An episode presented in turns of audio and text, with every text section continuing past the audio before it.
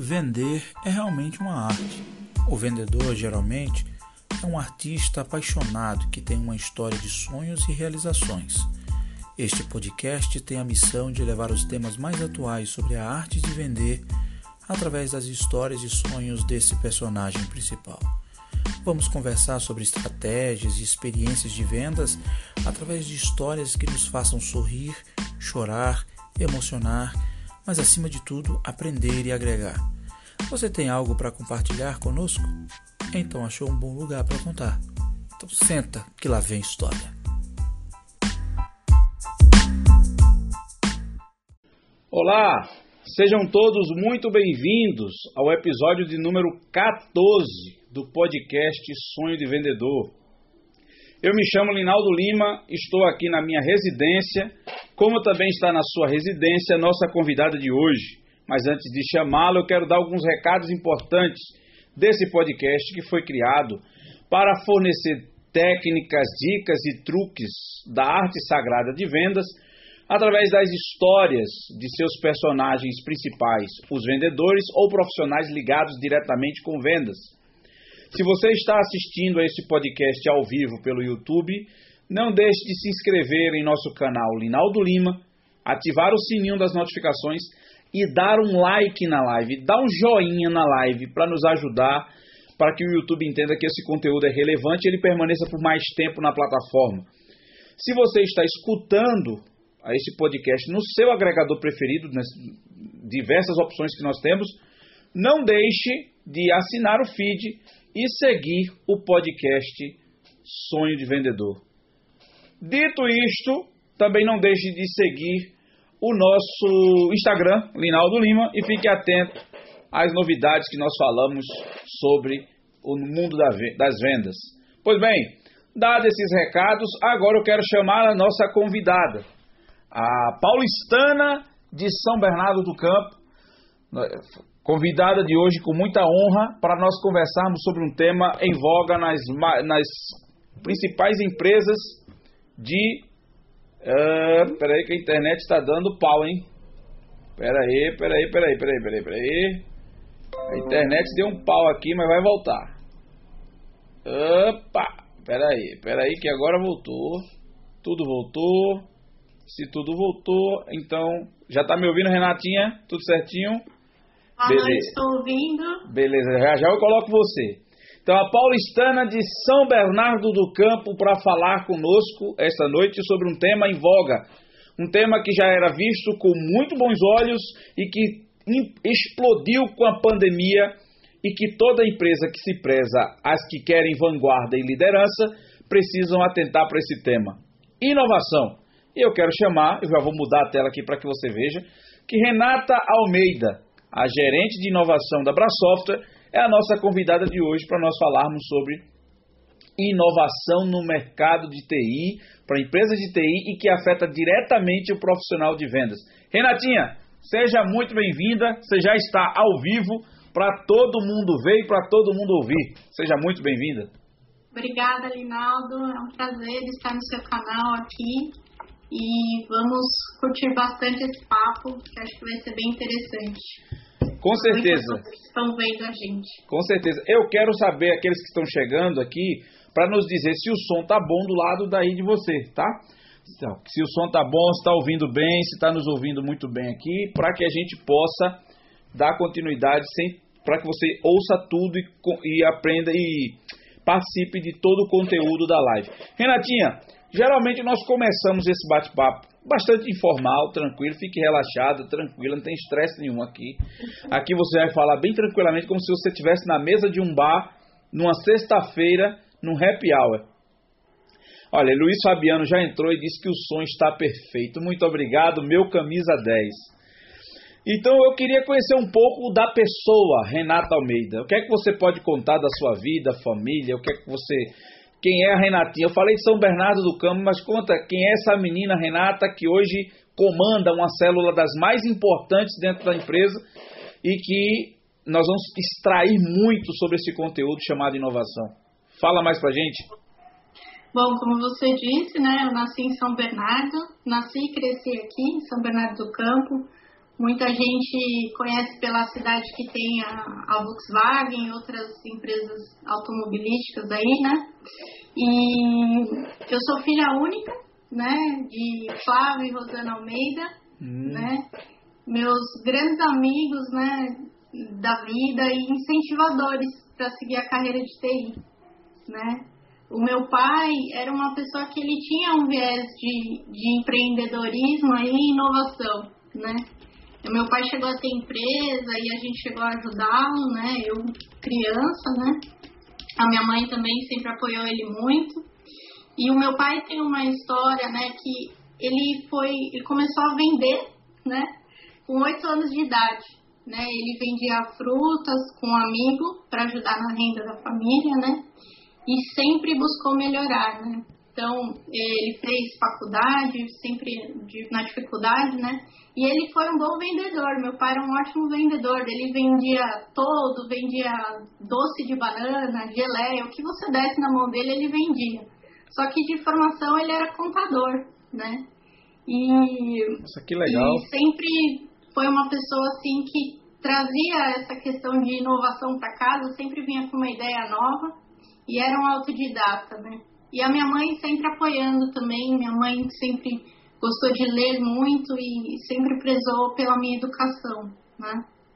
Então os dois faziam um grande time aí e me ajudaram bastante. E o meu pai foi a pessoa que quando eu estava na, na dúvida, né, de qual faculdade cursar, né, ele falou para mim, olha, eu acho que tecnologia e isso lá em 97, né? Eu vou denunciar a idade, mas. é, é verdade. Mas, é, e ele falou para mim, olha, eu acho que tecnologia é uma área que está crescendo muito, eu acho que vai, você vai ter muitas portas, né? E eu acho que, uh, e eu gostava de computador, quando era criança adorava um videogame. E eu lembro a primeira vez que eu vi um computador com aquela tela âmbar, né? Muita gente nem sabe o que é isso, né? Que era só o texto ali. E eu fiquei maravilhada, né? Com aquele, com aquele computador em casa que meu pai trouxe um dia, né, da empresa para poder fazer um trabalho. E o meu pai, ele aprendeu a programar sozinho. Então eu ficava vendo e ele me falava, olha, dá para dá pra você estudar e você vai conseguir. Né? Então, acho que hoje é, grande parte assim da, da culpa, vamos dizer assim, da, da área de TI é dos, é dos, dos meus pais. Né? E eu sou formada em matemática com ênfase em informática. Sou bacharel em matemática com ênfase em informática pela Fundação Santo André e tenho MBA em gestão de TI pela Fundação Getúlio Vargas, né? E inúmeras outras certificações e cursos, né? Porque eu acho que a gente não pode deixar de estudar nunca e sempre tem que procurar melhorar, né? E é isso, assim, falando um pouco da minha vida aqui em São Bernardo, uma cidade que dá muitas oportunidades, né? Muito perto de São Paulo, eu trabalho em São Paulo, né? Uhum. Na Bra Software, mas a gente aqui no ABC a gente tem também muitas oportunidades, né? Distância é uma curiosidade, Renata. Distância daí de São Bernardo do Campo para o escritório da Bra Software em tempos normais. Uma hora e meia. Uma hora e meia, mas com aquele Aí, trânsito de São Paulo. Mais uma hora e meia para voltar. Já contando o trânsito. Já contando o trânsito carregado. Com o trânsito carregado, fazendo alguns caminhos alternativos. é complicado. Eita, São Paulo é São Paulo mesmo. Vamos lá. E histórico profissional, Renatinha? Você falou a vida acadêmica, também a família, filha única, ou seja, nunca levou um cascudo de irmão, ou seja, ela é filha única. Então, Não tem, tem irmão para levar cascudo, não, nem também para dar, certo? Porque não só é levar, é dar. É, histórico profissional, Renatinha, como, é, como foi a trilha e o percurso até chegar hoje na Brasoftware, né, nos trazendo cada coisa que a gente fica embasbacado, o que pode ser feito, e com aquela naturalidade, aquela simplicidade com que fala, parece que é uma coisa tão fácil de fazer, mas que na verdade é, só é fácil para quem sabe, porque para mim é a coisa mais estupenda do mundo. Mas tudo bem. Como foi essa trilha até chegar na Brasoftware? Tá. Bom, o meu primeiro emprego foi com 14 anos de idade, né? Eu uh, trabalhava como recepcionista em uma academia de ginástica, né? E aí eu falo que foi o primeiro contato aí que eu tive com vendas, porque quando uma pessoa queria conhecer a academia, eu tinha que mostrar a academia, falar o valor da mensalidade, como eram as aulas, né? Então acho que foi o, o, o meu primeiro contato com vendas, né? Porque eu tinha que vender a academia, né? O lugar que eu trabalhava, né? E, bom, e aí depois, uh, falando aí mais focado em vendas, né? É, eu fui estagiária numa distribuidora de produtos de limpeza e higiene. É, e essa empresa foi a que me, me deu um grande aprendizado, assim, porque eu entrei lá é, para trabalhar com licitações. E eu não fazia nem ideia do que era. Né? E, e fui aprender o que era você responder né, a uma licitação, o que, que a gente tinha que fazer, os documentos que, que você precisava, certidões que precisava, né? E também acabei é, ajudando, né, na, na área de vendas. E aí foi a primeira vez que eu fui mais criativa para resolver um problema, né? A gente é, mandava malas direto, né, para muitos muitos clientes, né? E como que era feito na época, né? A gente lia a lista telefônica e digitava uhum. uh, para quem a gente ia enviar a mala Caraca. direta da empresa. Então isso também fazia parte do meu trabalho. E aí um dia é, eles perceberam que a gente mandava muita mala direta repetida, porque tinha muitos clientes já da empresa, né? E aí uhum. eu pensei, como que a gente pode resolver isso? Aí eu consegui acessar o banco de dados né, que eles armazenavam, né, com os dados dos clientes. Eu fiz um cruzamento com o banco de dados que a gente criou para as etiquetas. E aí a gente não mandava mais uma mala direta para quem já fosse cliente, Rapaz. só se fosse algo especial. então foi, foi a primeira vez que eu tive que fazer um processo criativo aí para poder resolver um problema, né? E foi, assim, o tempo que eu fiquei lá foi de grande aprendizado mesmo, entendi como uma empresa funcionava, né? Tinha os setores, enfim, e acho que me ajudou muito, né? É, até porque na época eu fazia faculdade, né? Então ajudou né, na, no pagamento da faculdade e no aprendizado em geral, né? E depois, ainda fui estagiária né, na, na Volkswagen por um tempo. E aí, finalmente, eu consegui entrar na área de TI, indo para o quarto ano da faculdade. Aí eu consegui estágio para ser desenvolvedora.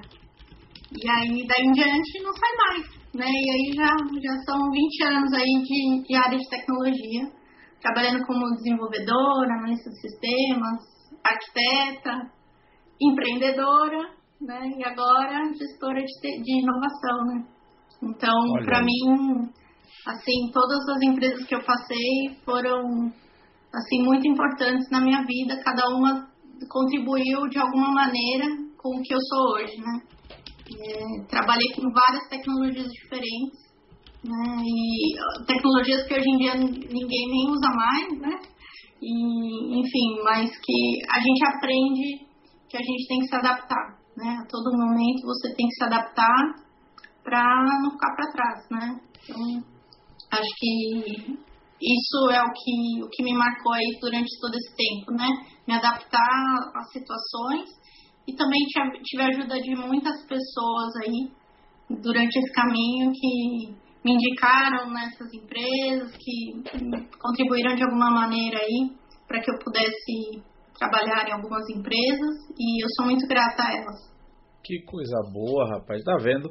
Uma carreira cheia de várias várias várias coisas que contribuíram para chegar a ser a gerente de inovação, mas que teve que trabalhar, começou, é como eu sempre falei, todo mundo tem uma história, ninguém chega do nada, ninguém cai de paraquedas. Todo todo mundo constrói uma pista, constrói uma estrada que é para quando você quanto mais vai subindo, olhar para trás e ver o quanto você cresceu e o quanto você não pode passar por cima de ninguém, o quanto você precisa de ajuda dos outros e o quanto você precisa estar rodeado de pessoas para te ajudar e para que você também contribua. Né, para que outras pessoas também possam chegar onde você está ou até passar Sim. de você, né? Porque é assim que a gente trabalha também. O Luiz está dizendo aqui que Renatinha, é, dizendo que você é uma excelente profissional, dedicada e muito comprometida sempre. Obrigada, Luiz. E aí a pergunta que eu quero fazer para você, eu quero dizer assim, ó, tem seis pessoas conectadas e somente três likes. Dá um like para ele ficar compatível com a quantidade de pessoas que está assistindo, gente. Ajuda o irmão na like, no like aí, pelo amor de Deus. Renatinha, olhe para você e diga para nós qual é a característica que você acredita que tem e que te diferencia no mercado, principalmente no seu, na sua área de atuação, inovação. Olha, eu acho que, como eu disse, assim, eu acho que o que me diferencia é que eu sempre tive facilidade de trabalhar com novas ferramentas, executar novos papéis e me adaptar às mudanças. Eu acho que isso é o importante e a gente querer que aquilo aconteça, acreditar naquela ideia e fazer ela acontecer, né? É, não é só ficar na, na, na ideia e, não, e correr atrás para que aquilo aconteça, né? Uh, a área de inovação foi um, eu falo que é um presente que a Abra Software me deu junto com, com o Bruno Bonfante, que era o nosso Sim. gestor na época, né? Porque eu, eu vinha de uma carreira de, de 10 anos de trabalhando com SharePoint e aí é, mas eu sempre quis fazer algo que fosse diferente, eu tinha essa veia criativa, né? E de pensar um pouco diferente, e eu consegui montar, e aí ah, vou chamar aqui do pessoal do meu time, né? Consegui montar um time incrível. Aí Ricardo, Marcelo e o Wagner que não está mais conosco, mas que fez parte do nosso time. Ah, e o Taliba também, que ajudou bastante. Então a gente conseguiu um time muito importante aí para inovação. E eu acho que é isso, a gente conseguir trazer as pessoas certas para os papéis certos e, e, querer fazer aquilo acontecer com, com os recursos que você tem. Né? Acho que é isso. Que coisa boa, tá vendo? Ela não foge e tudo tranquilo, tá vendo? Parece que é a coisa mais simples do mundo, a resposta mais calma. Parece que está na frente de um lago, o ventinho batendo, nada acontecendo e o mundo pode estar tá se acabando. A resposta é sempre tranquila e calma. É isso aí. é, Renatinha, agora eu quero saber o seguinte: ensinamento ou ensinamentos dos gestores que você já teve e que lhe marcaram de tal forma que você até hoje carrega consigo e usa isso na prática? Olha, ao longo do tempo eu tive muitos gestores, tá? É, tanto homens quanto mulheres, né? E eu acho que cada um a gente tem que aprender observando, né? Cada um ou é uma inspiração ou nos traz um, algo que a gente pensa, bom, quando eu tiver a posição dele, eu também vou fazer isso diferente, ou quero fazer isso diferente, né? Então, eu acho que todos os gestores que passaram na minha vida me, me trouxeram algum aprendizado, né? E, mas assim, como eu, eu, disse, até falei que foi um presente, acho que do Bruno, da diretoria da Brasoftware, né? É, Eduardo, Amanda e é, o Bruno acho que é um gestor que eu admiro muito, né? É um gestor que pela primeira vez, uh, quando ele me conta, a primeira vez a gente já tinha trabalhado antes, né, da Brasoftware juntos, e ele falou, primeiro dia, ele falou para mim, a gente tinha feito um acordo para home office, né? Uhum. E aí ele falou assim para mim, é, eu priorizo a qualidade de vida dos colaboradores da empresa. Então a gente vai trabalhar com planejamento, né? Vai trabalhar de uma forma que vocês tenham qualidade de vida, né? E aquilo me marcou porque uh, todo mundo acha a área de TI tem um glamour, né? Mas a verdade é que tem um trabalho muito árduo por trás para os sistemas funcionarem, para que os projetos sejam Uhum. entregues, né? Isso mesmo. Então, ah, profissionais passando madrugada e eu ah, uma delas, né, que passei muitas madrugadas trabalhando, finais de semana, é, meses sem folga, né, para que os projetos acontecessem, né. E quando a gente tem uma pessoa que é comprometida com isso, eu acho que é importante, né, para a gente conseguir o equilíbrio, né, que é o gestor comprometido com o planejamento, com a, com a execução e de que forma que ninguém sa- saia prejudicado, né, nem a empresa e nem o colaborador. Né? Então, acho que é, isso foi o que mais me marcou, assim, a pessoa ter a preocupação, né? O Bruno é um, é um gestor que também tinha muitas ideias, né? Inovadoras, era uma pessoa que, que era, não, né? Porque ele é, mas que agora ele não está mais com a gente lá na Abrasoftware, mas é uma pessoa que sempre trouxe um, um, olhar diferente sobre, sobre os projetos e os processos. Acho que é isso. Que então, coisa boa, coisa muito boa. Rapaz, muito bom, muito bom. Ele realmente, Bruno, no pouco tempo que eu conversei com o Bruno, eu tive essa mesma percepção dele. Muito, muito, é, muito criativo, muito centrado. Ele veio a Recife para a gente visitar alguns parceiros em potenciais. Ele veio. Então, eu tive uma, um pouco de conversa com ele. Realmente, ele é muito. É, pai, em, em pouco tempo houve uma revolução também nessa área lá na Brasoft, né? Então, a gente também tem esse, esse crédito também para dar, né? Sim. Mas me diga o seguinte, e momento marcante na sua trajetória profissional, como é que você poderia elencar? Antes de você responder, a Ana Paula Oliveira, ela diz o seguinte, grande Renata, inteligente pra caramba e super comprometida com tudo que faz. Obrigada. Você conhece a Ana Paula? Conheço. Ah, é? é, aí tá certo. Vou falar daqui a pouco dela. Tá certo. Então, qual foi ou quais foram, se você puder, se for um ou for três, elenque os momentos marcantes da sua trajetória profissional, que muitas vezes não é nem o profissional que marca, é algo que acontece durante a trajetória profissional que marca a sua carreira, né? Eu já tive uma pessoa que me disse que o que marcou na sua carreira profissional foi o nascimento da sua filha no dia em que ele foi admitido na empresa que ele trabalhou. Então, imagina, dois presentes. Nasceu minha filha, fui contratado, né? E você? Eu, eu acho que no meu caso, assim, eu acho que o primeiro, primeiro marco, assim, para mim foi numa empresa que eu trabalhei, na Connect, que é, eu ganhei dois prêmios de reconhecimento no primeiro ano que eu entrei na empresa. E esse prêmio, esses prêmios eram, eram uma votação dos colaboradores da empresa, né? Então eram os meus colegas de trabalho que, que votavam. Então eu fiquei surpresa e fiquei muito feliz, né? Que pela primeira vez assim eu recebi um prêmio mesmo, né? Na festa da empresa falando sobre a profissional que eu era. Então Acho que isso para mim foi um momento muito marcante, até porque eram os meus colegas que estavam ali comigo no dia a dia, né, que votaram.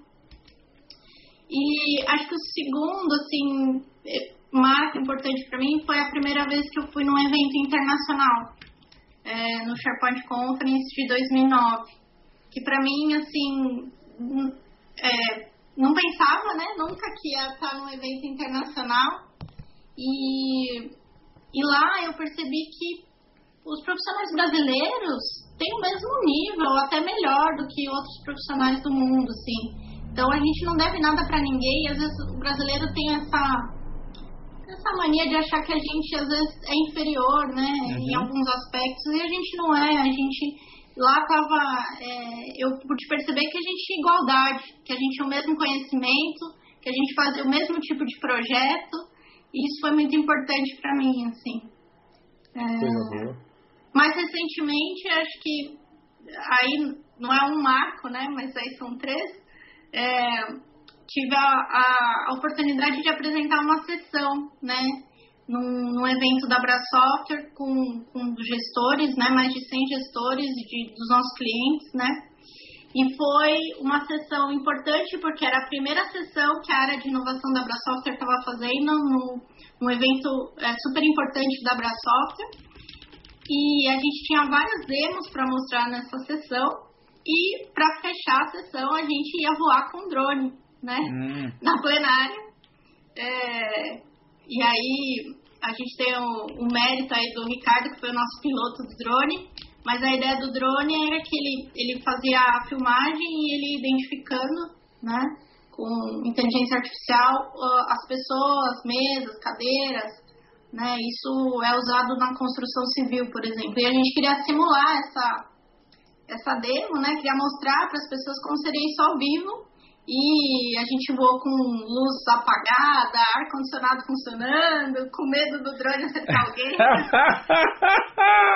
eu tô contando os bastidores aqui para vocês, mas foi muito importante para nós. A gente mostrou que a gente, o que a gente vinha trabalhando, né, que a gente conseguia fazer. E eu lembro que a equipe da Microsoft que estava no evento elogiou bastante, né, a gente depois que acabou a nossa sessão com tudo que a gente conseguiu fazer. Então, acho que são esses momentos aí os mais marcantes. Aí. Ai, coisa boa, tá vendo? Agora vamos entrar no tema da nossa conversa. Agora vamos aí. A gente só estava esquentando os tamborins. Tava é, só fazendo, tá. pegando o início. Aqui começou aqui com esse papinho, contando a historinha, isso, aquilo. Agora eu quero que você. Agora nós vamos entrar no tema da nossa conversa, que é inovação. E eu queria que você, a minha pergunta para você é o seguinte: se eu for conceituar, se você eu lhe pedisse para conceituar inovação, é, o que é que você me diria? Olha, eu, eu gosto muito, acho que assim, tem vários livros, vários autores que, que falam disso, mas é, eu falo que inovação ela não está realmente relacionada a só coisas novas, né? Todo mundo acha que inovação é só se for algo novo, né? Mas são as novas formas de gerar valor, né? Isso é inovação. Então, uh, a gente tem inovação disruptiva, né? Que ela muda o mercado, né? Onde ela está. Então, a gente tem os exemplos aí, Netflix, Uber, Nubank, Airbnb, Dropbox. E até eu brinco, né? Que Airbnb a gente já fazia muito antes de saber que, que poderia ser comercializado, né? Porque as pessoas já normalmente se tinham uma casa a mais ou se tinha uhum. alugavam casas informalmente para os amigos, colocava ali nos classificados, quem não lembra, né? Isso. Primeira mão ali, casas para alugar para temporada, né? Isso Na mesmo. verdade, o que a gente fazia era um Airbnb informal, né? É claro que o Airbnb tem os seus méritos, é uma super aplicação, mas a gente já fazia isso mesmo antes de saber que era possível fazer dessa maneira, né? E o Dropbox também, enfim, tem vários exemplos aí. E aí a gente tem uh, inovação incremental, né, onde uh, a gente melhora o que já existe, hum. né, então uh, quando a gente vê as novas versões, por exemplo, de um iPhone, é incremental, porque uhum. ele é um iPhone, né, então quando ele foi lançado foi disruptivo, depois incremental, né, é, TVs, né, as Isso. TVs e, e os próprios veículos, né? Os carros aí, tem muitos que são incrementais, né? Inovação incremental aí. A gente tem um modelo que perdura por muito tempo aí, só com melhorias, mas que geram um, um grande valor. Né? Coisa boa. Isso é verdade. Então, não é só criar coisas novas, mas eu gostei não. da sua eu gostei do conceito. A partir de hoje, quem me perguntar o que é inovação, só vou falar como a Renata falou. As novas formas de gerar valor acabou-se, não tem mais. E aí isso, esse conceito é tão abrangente, Renata, porque acaba ele, ele acaba é, abrigando num guarda-chuva tanto as coisas novas como as coisas que são é, inovadas, as coisas que já existem, que são aprimoradas, processos que são melhorados, né? uma nova forma de fazer um trabalho que muitas vezes poderia ser feito de uma forma e você faz um ajuste, também ajustar um processo para que ele torne mais tra, traga mais eficiência, mais efetividade, também é um é, um, é, é, é inovação. Você concorda? Sim, sim.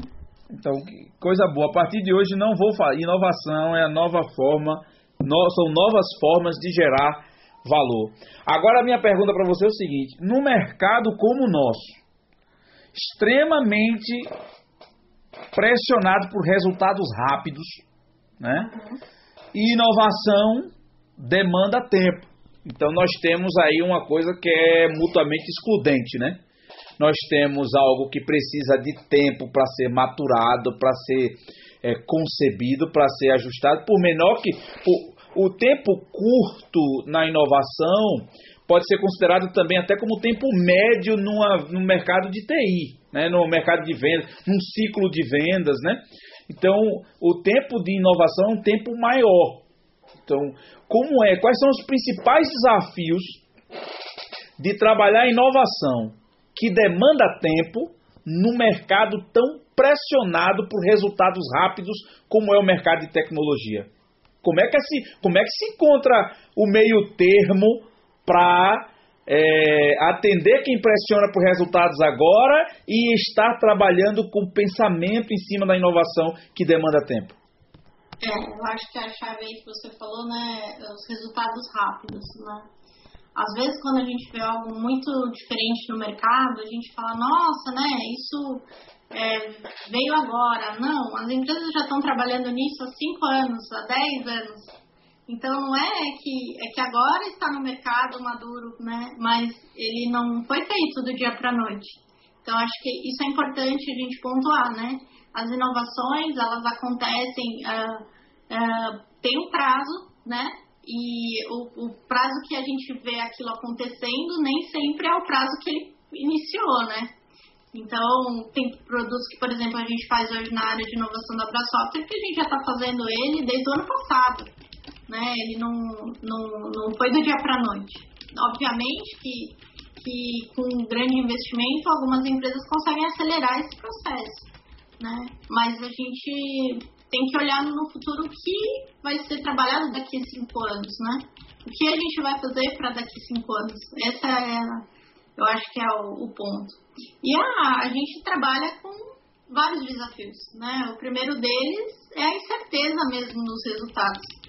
Inovação, é, a gente faz um planejamento para que aconteça da forma como a gente quer que tenha aquele resultado, mas o mercado é dinâmico, né? Quem poderia imaginar que a gente ia ter uma pandemia esse ano. Isso é verdade. E, isso impactou em vários lançamentos de produtos, uh, estratégias, enfim.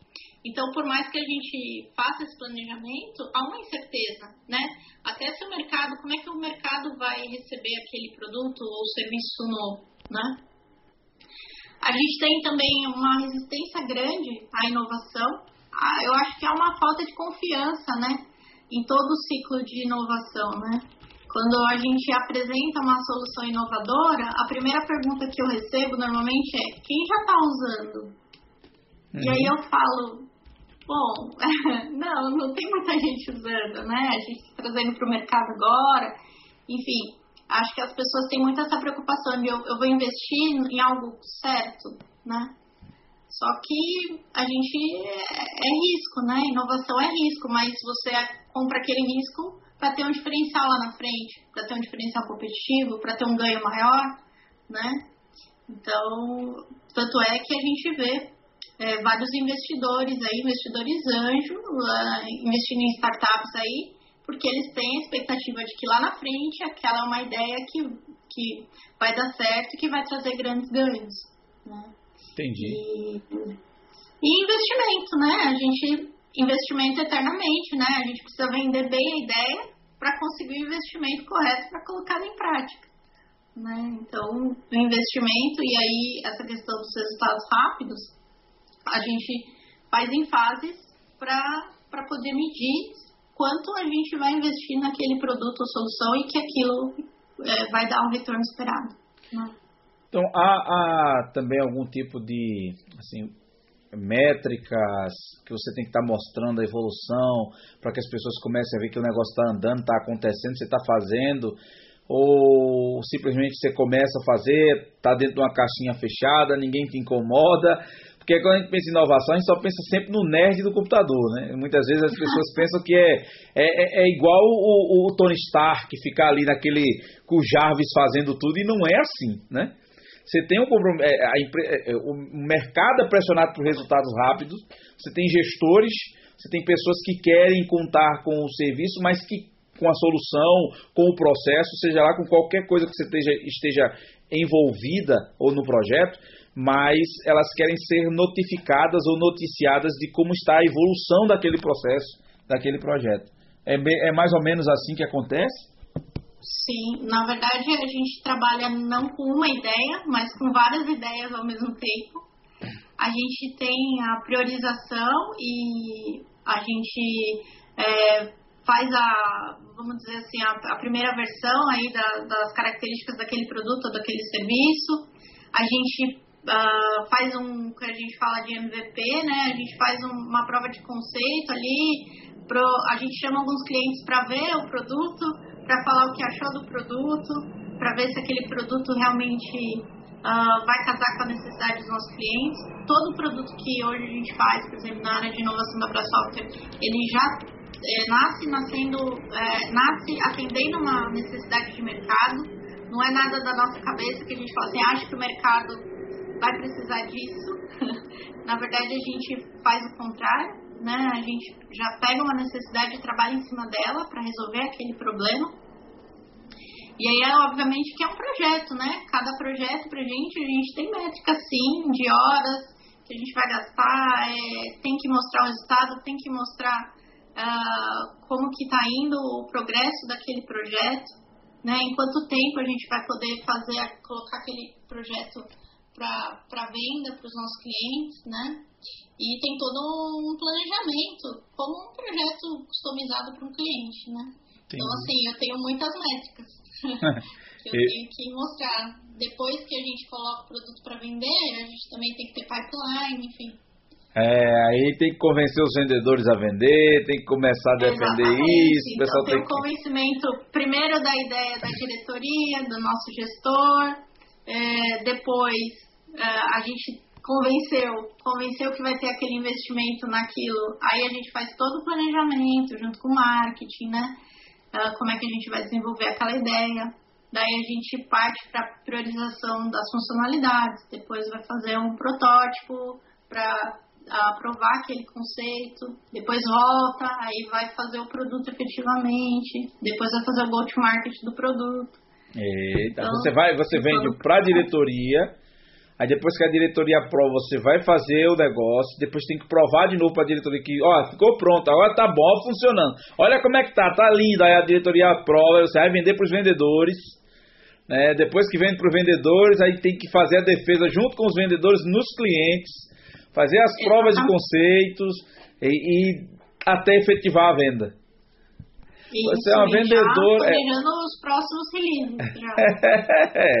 é uma vendedora com mais etapas, porque tem, tem três personagens aí: diretoria que aprova o investimento, os vendedores para serem convencidos que o negócio funciona, para poder vender nos clientes na ponta, e você está lá no meio da. como fiel da balança para fazer.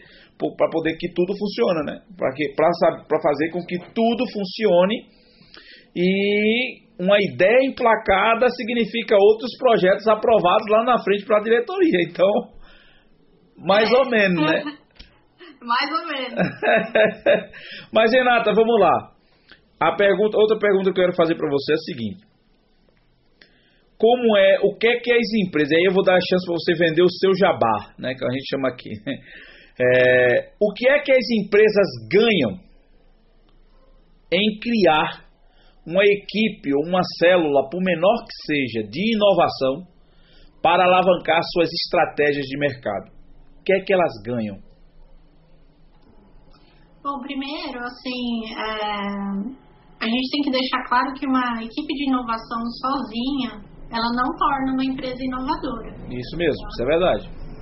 Mas ela tem o papel de provocar as outras áreas da empresa e as pessoas a pensarem diferente, né? A mudar a cultura. Né? Então, e é uma área que ela também ela tem que estar atenta ao mercado para ajudar a empresa nas estratégias.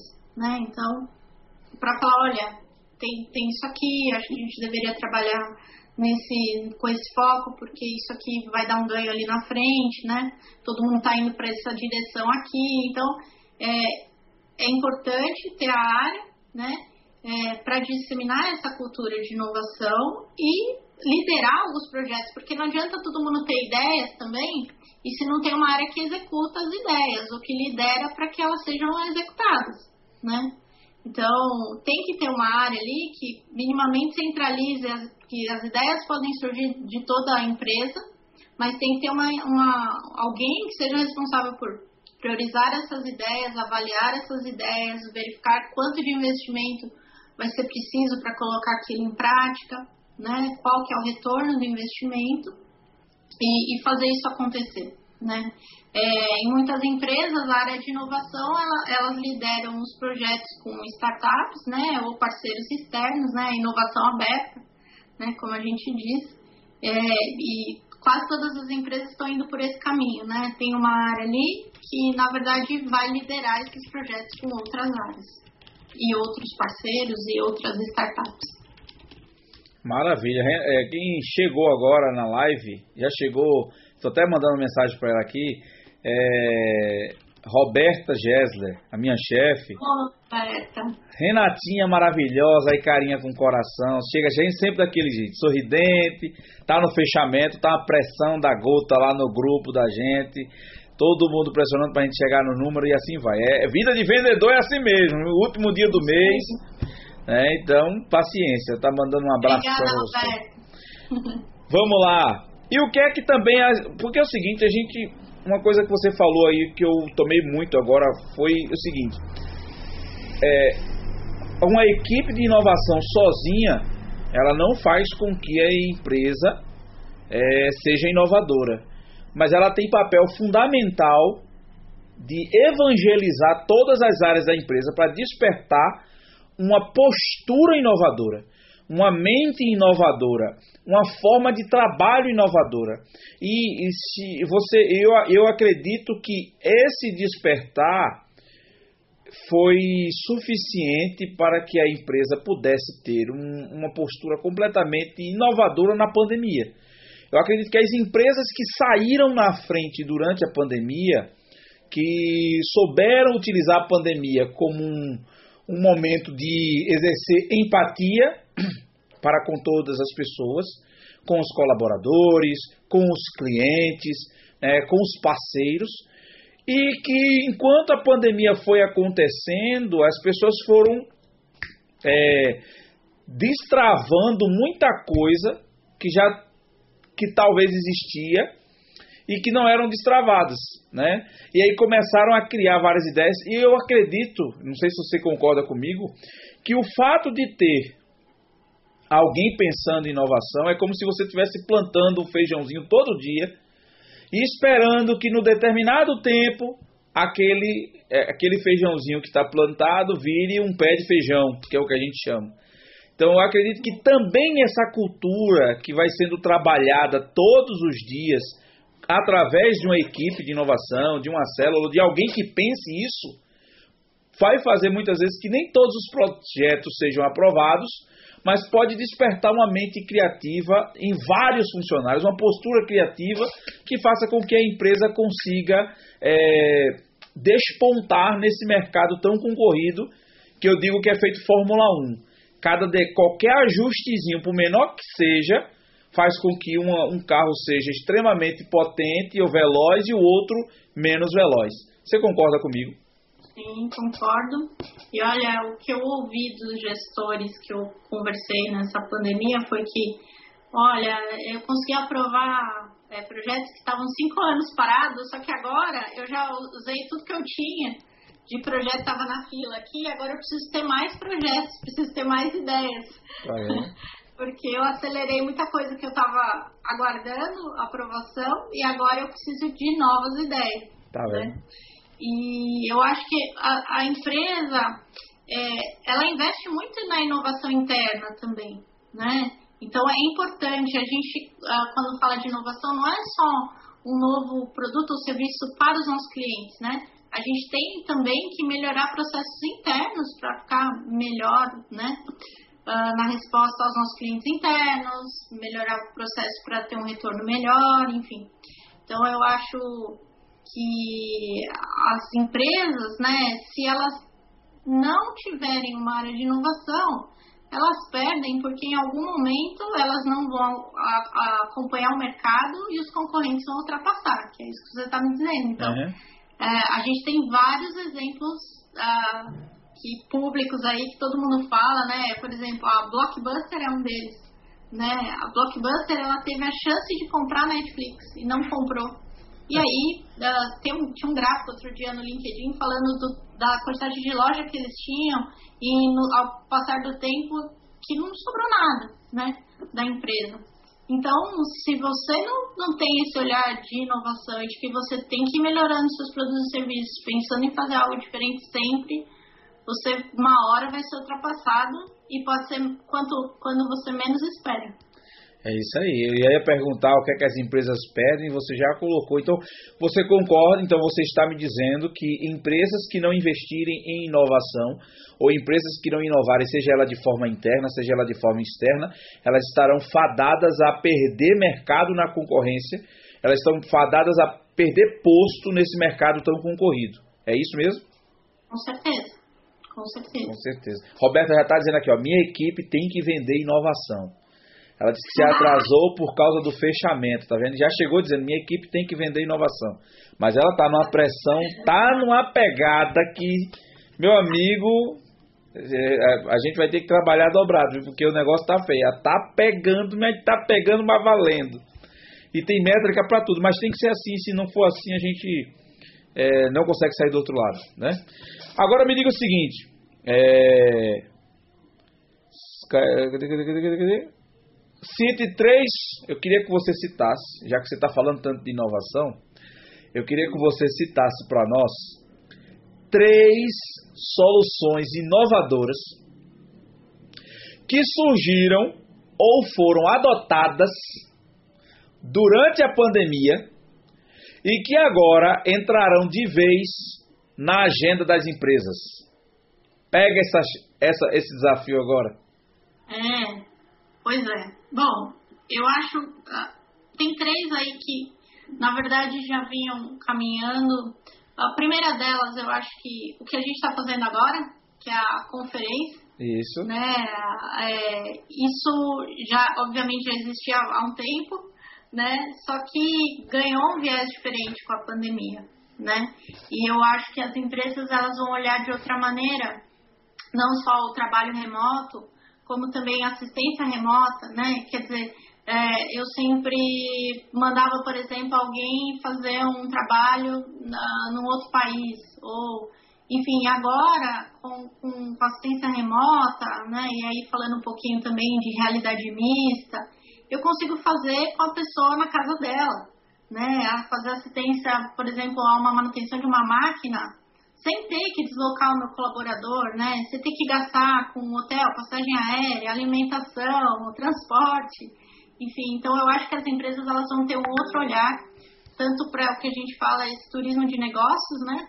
Quanto para o trabalho mesmo, né? Eu acho que o trabalho remoto ele veio para ficar. Eu acho que as empresas que tinham desconfiança sobre a produtividade viram que as pessoas produzem sim, às vezes produzem até mais, né? e que é, agora é fazer uma adaptação, talvez, né? Muito, estou ouvindo de muitas empresas modelo híbrido, né? Algum, alguns dias em home office, outro, outros dias no escritório. Muitas empresas estão entregando os escritórios por conta disso, diminuindo seus espaços físicos, né? Para fazer uma economia aí e vendo que realmente não, não tinha necessidade de ter vários prédios é, e todo mundo ali junto para poder fazer a, aquele trabalho acontecer, né? Então, é, eu acho que isso é o que veio para ficar, né? Falando também da parte de, de uh, reconhecimento facial, eu acho que é, a gente tem reconhecimento facial aí com, com, medição de temperatura e máscara. Obviamente que depois da pandemia a gente espera que isso não, não continue, né? Pelo menos é. a medição de temperatura e máscara, mas o reconhecimento facial, que é o. E aí é o sem toque que a gente fala, eu acho que isso deve continuar, e aí já puxa para outro ponto que é pagamento sem toque, né? Que é o QR Code, a gente está uh, vendo aí um, um movimento do mercado para vários aplicativos aí, a pessoa não tem mais que usar cartão de crédito nem dinheiro. Eu acredito muito que o dinheiro, né, o papel moeda vai sumir, né, é, ao longo do tempo. Cartão de crédito também, e que as pessoas vão praticamente usar o celular para tudo. Né? Como já é uma realidade, por exemplo, na China. Uhum. Né, lá eles usam o celular para tudo. Né, e o reconhecimento facial também. Então, eu entendo que são tecnologias que, que vão continuar. E tem algumas outras, né, como uh, IoT, roupas com material para é, eliminação do, de vírus, né, que vai depender de algumas, alguns acontecimentos no mercado aí. IoT, principalmente, eu acho que com 5G vai ganhar muita força, muito mais força. E aí as empresas vão ter que repensar, na verdade, e foi uma palestra que outro dia eu, assisti da, da Startse, né? Falando que, na verdade, as empresas, elas não é que vai ser, mais, vai ser muito mais veloz, mas o, o ganho vai estar ali quem conseguir fazer as aplicações certas aproveitando essa velocidade, né? E aí o exemplo era um estádio de futebol com várias câmeras e a pessoa no celular podendo fazer o replay ali das várias câmeras que ela quisesse, né?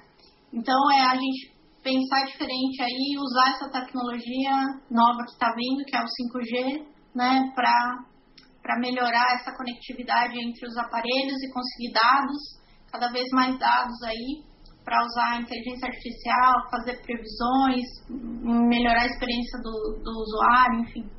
Acho que são essas é, as tecnologias aí que, que vão ficar. Coisa boa, coisa boa. Agora falando de 5G, você o que é que, o que, é que vai ser essencial para o 5G pegar no Brasil, hein? Porque, meu amigo, com essa malha de, de links que a gente tem aqui, cheio de problemas, você tem ideia, eu tenho um amigo que mora em Manaus, é, ele disse que o link é o mesmo, dois, é o da Claro é, e um da Embratel que passa vindo da Venezuela e, se, e todo, todos os provedores lá vendem do mesmo link.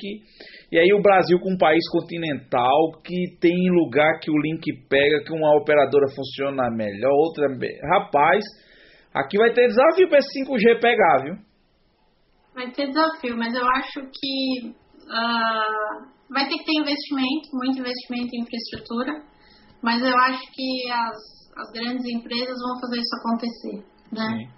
Eu acho que no fim aqui no Brasil é, a gente atrasa um pouco, mas no fim acontece. Entendi. Né? E eu acho que vai começar aos poucos, obviamente, não vai ser tanto tão rápido quanto em outros lugares, mas que eu acho que a gente vai conseguir. Você acredita, Renata, que essa falta de infraestrutura, principalmente, não é a falta, mas é, eu digo falta em comparativo com as grandes potências, né? Como porque o Brasil, o Brasil ele tem tamanho para ser potência. Ele tem, uhum. ele tem é, todas as condições. Para você ter ideia, o Brasil é, é roubado politicamente há muitos anos e o país não empobrece. Ele, ele fica, ele deve, ele cria dívidas astronômicas, mas a riqueza parece que é inesgotável aqui. O Brasil parece que o Brasil, eu acho que se não tivesse se tivesse um cuidado maior com a política do Brasil, eu acho que a gente já teria, já seria uma grande potência mundial para competir com grandes nomes como Estados Unidos, como China, mas esse lado político, esse lado é, de, de, distribuição de renda, desigualdade, não sei o que, que as pessoas teimam em manter sempre assim, para que não haja. É, para que sempre fiquem independentes das, dos políticos para eles ganharem votos, talvez eu acho que se a gente tivesse o um investimento, se as pessoas pensassem nisso, talvez essas tecnologias que hoje nós estamos falando agora, que vão pegar, talvez já estivessem pegando aqui há mais tempo. Não, com certeza. Né? Eu acho que o brasileiro é um povo uh, muito trabalhador, né? Por isso que a gente aguenta o.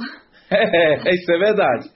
Muito, às vezes muito otimista também. Acho que é, mesmo na dificuldade é um pouco que procura alternativas, né? Isso. Isso é que o pessoal fala que o profissional brasileiro, quando uh, vai uh, trabalhar fora, é um, é, um, é um profissional que às vezes se destaca porque ele consegue uh, fazer eh, funcionar com o pouco que ele tem, né? Então acho que é, é isso. Acho que o brasileiro ele, ele dá jeito sempre né? Mas a gente gostaria que fosse diferente. A gente gostaria que tivesse os investimentos certos, que o nosso imposto uh, fosse né, para os lugares que deveria mesmo. E acho que quando a gente vê, isso deixa a gente um pouco chateado, né? Porque quando a gente vê realmente uh, outros países, até países que, que tiveram guerras, né? Muito sérias, assim. Isso mesmo. Uh, no século passado, estão melhor que a gente, né? Então, países que estavam arrasados há 50 anos atrás e hoje em dia são potências, já estão sendo potências, né? Então isso deixa a gente um pouco desanimada mesmo, mas acho que a gente não pode desistir, isso né? É, é, a gente está aqui para lutar e para melhorar, né? E eu acho que o, o, país uma hora vai acho que acordar, né? De que, de que essa política tem que mudar e que tem que ser inclusiva para todo, todos. É, é, você falou uma coisa interessante. A gente, o brasileiro, ele é criativo, ele arruma alternativa e ele é otimista. Porque se tem um povo que é otimista é o Brasil. Eu acho que talvez isso é uma das grandes coisas para o fato de nós não termos virado um país pobre, né, paupérrimo. E quando você fala com, é, quando você faz comparação com outros países e você fala que tem países que até viveram guerras, para que maior exemplo do que Israel que só vive em guerra? É. Desde a sua fundação até a sua constituição como Estado, até hoje Israel só vive guerra e a gente consegue ver muitas evoluções, muito crescimento, muita tecnologia lá dentro de Israel que não tem água, que não tem água potável para beber normal, natural como nós temos, mas que usa tecnologia para dessalinizar, sei lá, a água para transformá-la transformá-la em água potável para que eles possam consumir. Observa, né? Agora, antes de você continuar, eu quero falar dois depoimentos que estão aqui no chat para você. Um é de Ricardo, acho que é o Ricardo Leonardo, sei lá, é o Ricardo da sua equipe, né? Eu acho. Sim. Renata sempre com muita clareza e simplicidade em suas colocações. Excelente entrevista. E, para sua surpresa, o nosso querido Bruno Bonfante ah. Ele está na live, diz Renata e Linaldo, obrigado pelas palavras e parabéns pelo papo. Grande abraço aos dois. Olha, o Brunão chegou. Obrigada. Então, obrigada aí pela audiência, né? É, tá vendo? As importantes aí pra gente. Tá bom. Agora, vamos lá, saindo da parte séria, estamos entrando agora na parte mais descontraída, que eu quero conhecer um pouco dos gostos da Renata, né? A filhinha única, né, de São Bernardo do Campo, né, a nerd do computador, que é quem diz isso é o é o ajudante do Homem-Aranha nessa versão do Tom Holland, do Tom Holland, né, da da Sony com a com a Marvel, né? O nerd da cadeira, que é o que é a pessoa que faz ele fazer, ele vai para ação e o, e o menino fica lá da, fazendo toda a parte de tecnologia para ele. Me diga o seguinte, dona Renata, o que é que a Renata gosta de escutar? Rock ou pop? Olha, rock. Rock. É roqueira mesmo, de gostar de rock mesmo? Roqueira. E aí eu, eu vou de Elvis Presley a Metallica. Pronto, então agora eu quero saber, agora eu vou voltar você num dueto, num duelo, como se fosse um jogo de futebol e você vai escolher um sem titubear. Beatles ou Rolling Stones? Beatles. U2 ou Queen? Queen. Queen ou Scorpions? Queen. Eagles ou Red Hot Chili Peppers? Eagles. Pink Floyd ou Bon Jovi?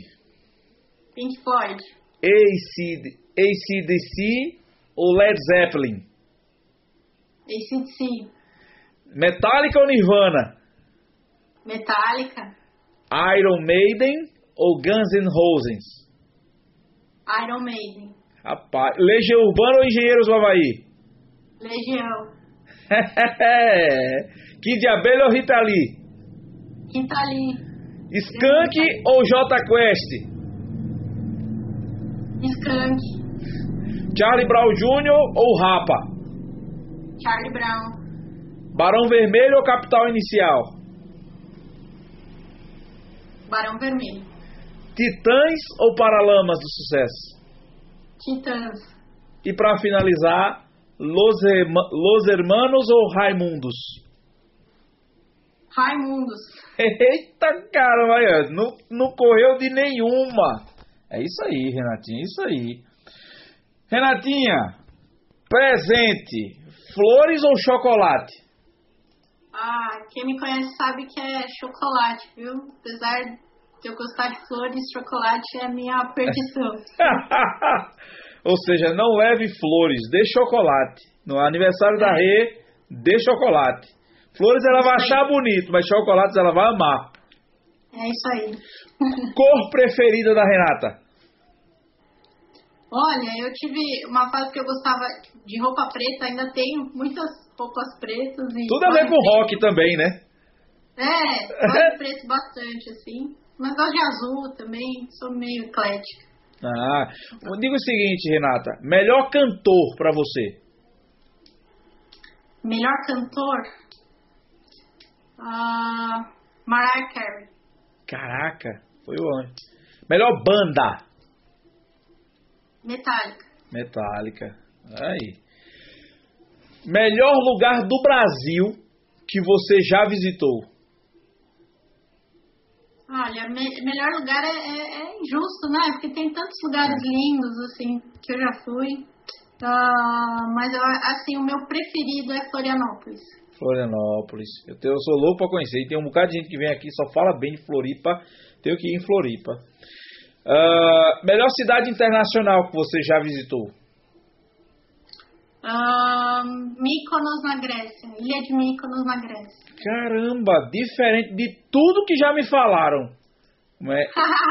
de tudo que já se falou aqui, de todos os lugares que eu já ouvi, e eu estou ouvindo pela primeira vez. Como é o nome da ilha? Mykonos. Mykonos, na Grécia.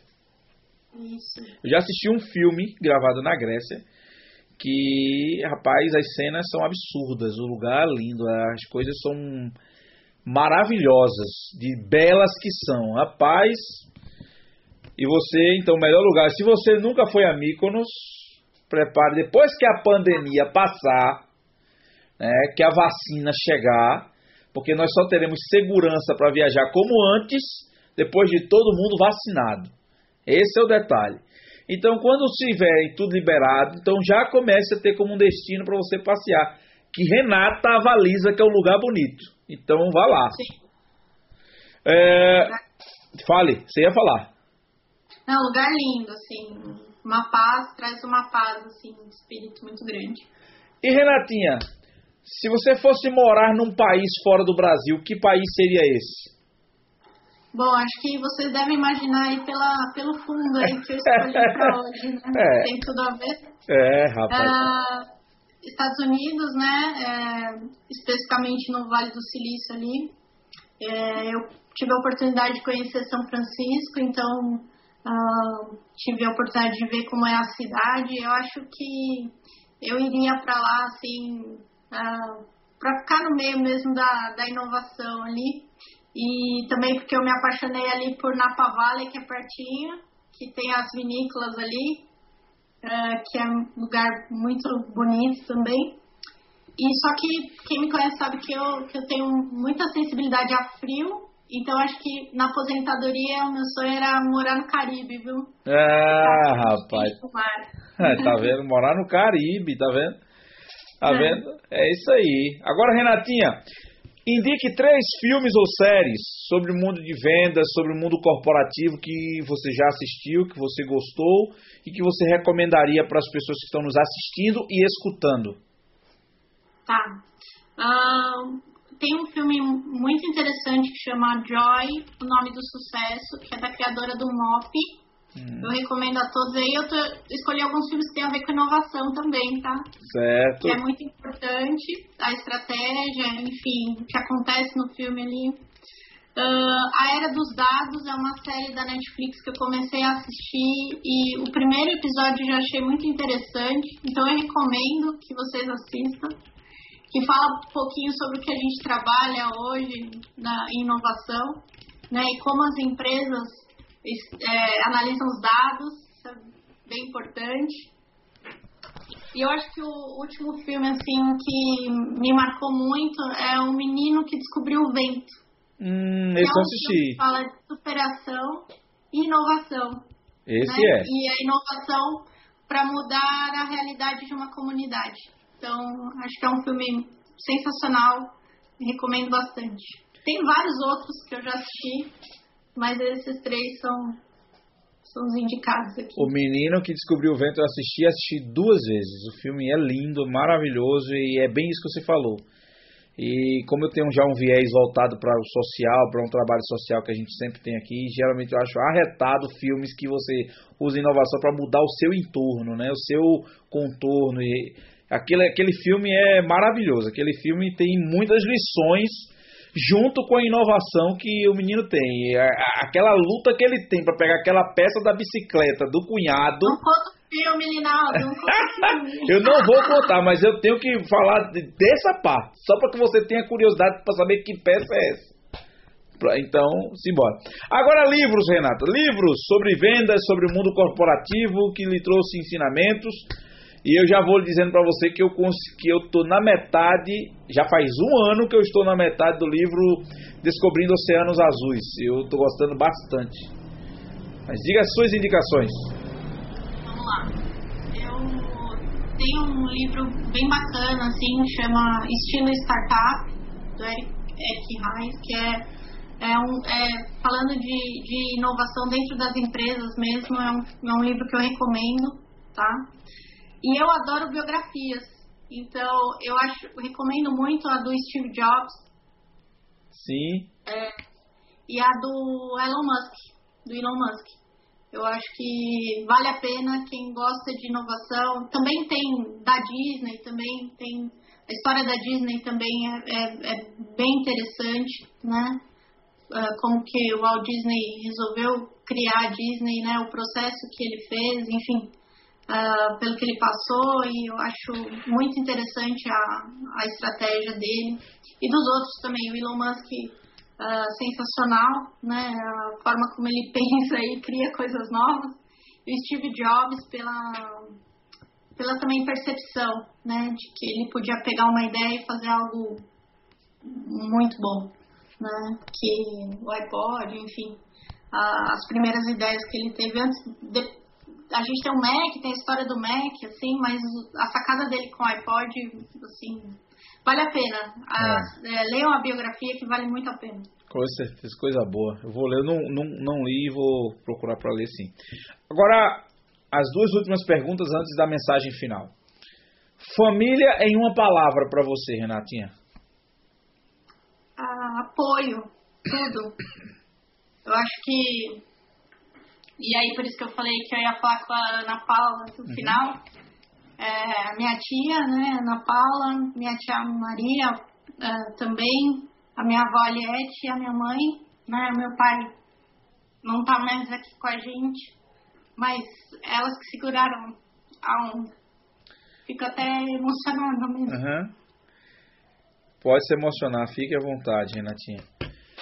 É como eu sempre falei, todo mundo tem uma história e ninguém cai de paraquedas.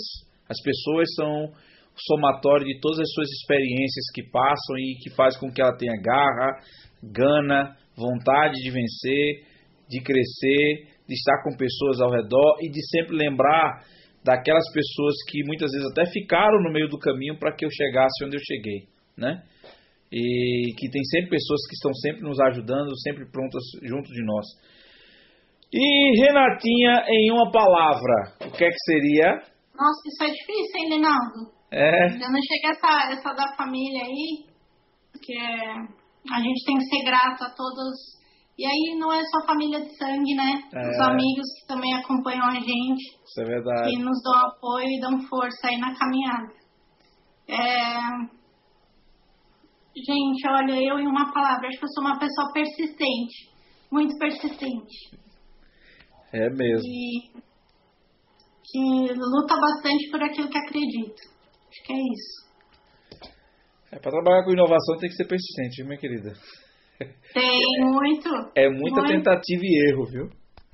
Muito mesmo.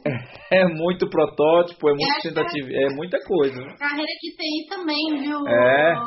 Naldo, eu acho. Uh, tem uma curiosidade aqui que eu vou até falar. Eu quase abandonei a faculdade no segundo ano. Foi mesmo? E aí por isso que o apoio da família é que é importante pra gente, né? Foi a minha mãe que falou pra mim: não, você já tá no segundo ano, você vai conseguir, não desista, né? Eu fiz, uh, estudei sempre em escola pública, né? É, e eu cheguei na faculdade e não tinha feito curso técnico, nada. E aí, uh, chegou no segundo ano, e aí tinha uma matéria que era difícil para mim, e eu falei, gente, isso não, não, não vai dar certo, não vou conseguir. Acho que isso não é para mim, né? E aí a minha mãe falou para mim, não, isso é para você. Você vai ver, você vai passar como sempre você passou por tudo que foi difícil. E eu, graças a Deus, ouvi a minha mãe e continuei, né? E hoje estou aqui. Então, é isso. Que coisa boa, que coisa maravilhosa, tá vendo? Conselho de mãe e quando a gente ouve e dá certo, aí é que você fica feliz demais por você ter. E olha para ela e diz assim: rapaz, foi muito bom só ter não deixado eu, eu desistir, né? Coisa boa, sensacional. Renatinha, a conversa da gente foi muito boa, objetiva, clara e simples, como diz o Ricardo, mas cheia de conteúdo, cheia de sentimento, cheia de coisa, cheia de coisa verdadeira isso é muito bom. Eu queria que você, Renatinha, deixasse como o que é que você gostaria de deixar. Fique à vontade, como mensagem final. Seja um pensamento, um lema, uma mensagem, a frase de alguém, uma frase sua, um lema, para que as pessoas que estão nos assistindo ou nos escutando possam também é, serem atingidas. Porque, é, assim como nós, eu sempre digo o seguinte: esse podcast, nessa plataforma de podcast que está chegando no Brasil agora, é mais uma coisa que eu digo, nos Estados Unidos já bomba, já está acontecendo, já é uma grande plataforma. Aqui no Brasil está chegando agora, depois de dois anos de existência da, da, da plataforma. Então, várias pessoas, é, na verdade, o podcast é o futuro do rádio. Né? O rádio é. online, o rádio no aplicativo, vai ser o podcast. Então, é, eu, as pessoas vão escutar, as pessoas vão chegar por alguma, por alguma, algum caminho, alguma direção de Deus algum caminho ou por algum motivo eles vão chegar nessa conversa nossa. E pessoas que muitas vezes possam estar numa encruzilhada da vida, né? numa bifurcação, para saber que, a quem tomar a decisão. Você teve sua mãe para lhe apoiar, para sua tia, seus, seu famili seus familiares, é, seu pai, né? Eu tive, eu tive muitos gestores que me ajudaram, mas tem pessoas que vão chegar na encruzilhada que não vão ter ninguém para lhe dar essa, esse puxão ou lhe puxar para crescer. Mas vai estar tá escutando você, vai estar tá me escutando, vai estar tá escutando a Roberta, o Bruno, o Ricardo, e é a, é a sua mensagem que vai chegar para eles. E eu queria que você deixasse a sua mensagem pensando nesse viés para essas pessoas. E aí, falando de podcast, recomendo quem fica no trânsito, como eu ficava muito, ouvir os podcasts no carro aí que vai super a pena. É, com certeza. Né? E, bom, acho que a minha mensagem final é, é de uma pessoa que eu admiro. Acho que foi difícil escolher uma frase, viu? Mas é de uma pessoa que eu admiro que fala que o sucesso não tem a ver com quanto dinheiro você ganha. E eu acredito muito nisso. O dinheiro é a consequência né, do seu trabalho mas com a diferença que você faz na vida das outras pessoas. Isso é uma frase da Michelle Obama, uma mulher forte e que é inspiração para muitas mulheres também. Assim como tantas outras que a gente tem na área de TI, a gente sabe que é uma área difícil para as mulheres e a gente vê cada, cada vez mais uh, iniciativas para que as mulheres voltem para a área de TI, porque lá nos primórdios a gente estava junto com os homens nas áreas, uhum. na área, né? E depois foi, foi saindo um pouco, né? E, e acho que agora as mulheres estão vendo que é uma área que elas podem sim ter, ter o espaço delas. Né? Então eu acho que é isso. Eu acho que o, o mundo precisa de homens e mulheres fortes. Sempre. Homens precisam de. É, o mundo precisa de homens e mulheres fortes, sem fazer diferenciação, nem, é, nem preconceito, nem com um nem com outro, cada um tem seus espaços, que seja estimulada a meritocracia, para que todos tenham as condições iguais para disputar seus espaços, sem fazer, não, porque é mulher, porque é negro, porque é índio, porque é pardo, porque é branco, porque. Não. Nós temos que lutar para que não haja excessos e para que haja valorização, desconsiderar ou ignorar o racista ou preconceituoso, o que pensa de forma retrógrada e estimular cada vez mais a criatividade, a inovação e o trabalho entre homens e mulheres. Eles não são rivais, eles são parceiros da mesma equipe. É, a mensagem que você traz, Renata, é fenomenal. Né? O sucesso não tem nada a ver com o dinheiro que você ganha, mas com a diferença que você faz na vida das pessoas. A frase da Michelle Obama. E é isso que nós temos que pensar. Nós estamos aqui para fazer diferença na vida das pessoas. E isso nos traz um bem tão grande quando isso acontece. Seja no trabalho, seja na vizinhança, seja em casa, na família, na igreja, no parque, no futebol, no seu entretenimento, em qualquer lugar da vida. Né? Nós somos felizes ou temos sucesso quando as pessoas que estão no nosso entorno se sentem se sentem transformadas pela nossa convivência, né? Bem, bem, bem reflexiva e como diz o Ricardo, né? Clara, é, é clara, é simples, mas sempre profunda. Essa Renata é um fenômeno, viu? Ah, o Luiz Fabiano, parabéns, parabéns pela trajetória, Renata. O que eu acho lindo é isso. Nessas conversas aqui do podcast, são pessoas que vêm, a gente conhece o trabalho, muitas vezes sabe a competência, mas não conhece a história. E é sempre o objetivo aqui é trazer a história à tona, né? Muito bacana a sua é, a seu apego familiar, a sua trajetória. Cara, começar como você começou, é como eu sempre disse, está hoje na inovação, mexendo, fazendo drone voar no bem, mas ninguém sabe o que foi que aconteceu antes para aquele drone, voar, né? De onde vem toda a pista, né? Eu sou, eu, eu tenho uma característica, Renata, que eu, eu choro com cada conquista pequena, pequena que eu tenho, que eu olho lá para trás. Então olha para trás, eu começo a lembrar de um monte de coisa, aí eu começo a chorar, eu sou uma, uma banana e a gente vai ficando velho, aí é que vai ficando mais chorão. Aí começa a se lembrar vai ficar mais chorão ainda, e assim sucessivamente. Luiz, Luiz Fabiano está parabenizando pela live, dizendo parabéns pela ação, Linaldo, sempre fantástica. Para mim foi perfeita e a mensagem, o sentimento que ela passa é de clareza, simplicidade e profundidade. Não sei se você concorda comigo, mas eu acho que é assim que eu defino essa live de hoje com a gente. Renatinha, muito obrigado.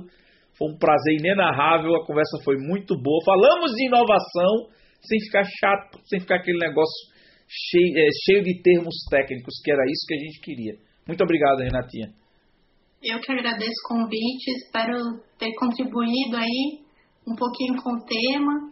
E, enfim, acho que a gente tem que lutar aqui para fazer um Brasil melhor é, e, e, apostar na inovação, que eu acho que é isso que, que vai ajudar o nosso país.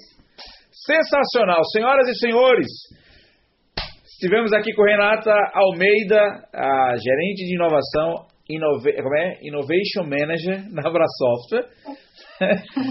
no episódio 14 do podcast Sonho de Vendedor. Até, até amanhã pela manhã. Esse episódio também estará disponível nas plataformas de podcast. Você pode assistir, escutar o conteúdo quantas vezes você quiser. E estamos aqui encerrando a nossa conversa de hoje, agradecendo a todos pela presença, pela interação, Luiz Fabiano, a Roberta, o Bruno, o Ricardo, né, a Ana Paula, né, eu não posso deixar de falar da Ana Paula, a Renata só fez é, elogios a ela aqui, o Oswaldo, o Eduardo Vidotti que entrou, né? Todos vocês, muito obrigado e até o próximo episódio com mais histórias, com mais aprendizado e com mais, é, mais surpresas, né? Muito obrigado e até o próximo programa. Um forte abraço a todos e até o próximo episódio. Tchau, tchau. Forte abraço. Tchau, pessoal.